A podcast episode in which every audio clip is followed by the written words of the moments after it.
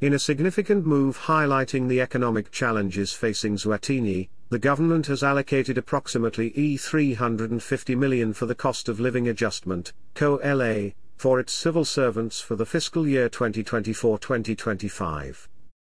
Piers Potter, CNT Live London. This decision, crucial for over 42,686 employees, was not emphasized in Finance Minister Neal Rijkenberg's budget speech, leading to speculation and strategic silence. Strategic withholding of information. Finance Minister Neal Rijkenberg and Public Service Minister Mabulala Maseko later confirmed the allocation, following a decision to omit the figure from the public budget announcement. This approach was agreed upon with public sector unions, including the Swaziland National Association of Teachers, SNAT, and the Swaziland Democratic Nurses Union, SWADNU, among others, to prevent preconceived notions about the negotiation outcomes at the Joint Negotiation Forum, JNF. This communication strategy aimed to create a neutral ground for discussions, ensuring that the negotiation process remained uninfluenced by public expectations or perceptions. Economic context and union perspectives. This fiscal decision comes against the backdrop of a high inflation rate, averaging 5.02% in the first 11 months of 2023, driven by rising costs in food, non-alcoholic beverages, housing, and utilities.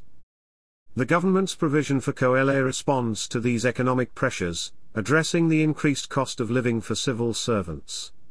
Union representatives intend to approach negotiations thoughtfully, emphasizing the importance of respecting the pre-negotiation agreement with the government not to disclose or discuss specific details publicly.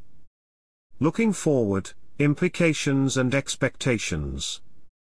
The COLA allocation, beyond its financial aspect, is a focal point for broader discussions on wages, inflation, and economic stability in Eswatini. As negotiations progress, the outcomes will impact not only the immediate livelihoods of thousands of civil servants but also set precedents for future public sector wage adjustments in a fluctuating economic environment. This situation highlights the delicate balance between fiscal policy, economic conditions, and labor relations in shaping the welfare of civil servants and the broader populace. The strategic decision to withhold specific financial commitments from public announcements reflects a nuanced approach to governance and labor relations in Eswatini. As the country tackles economic challenges, the collaboration between the government and unions in addressing cost of living adjustments demonstrates ongoing efforts to achieve fair solutions amid rising inflationary pressures. Piers Potter, CNT Live London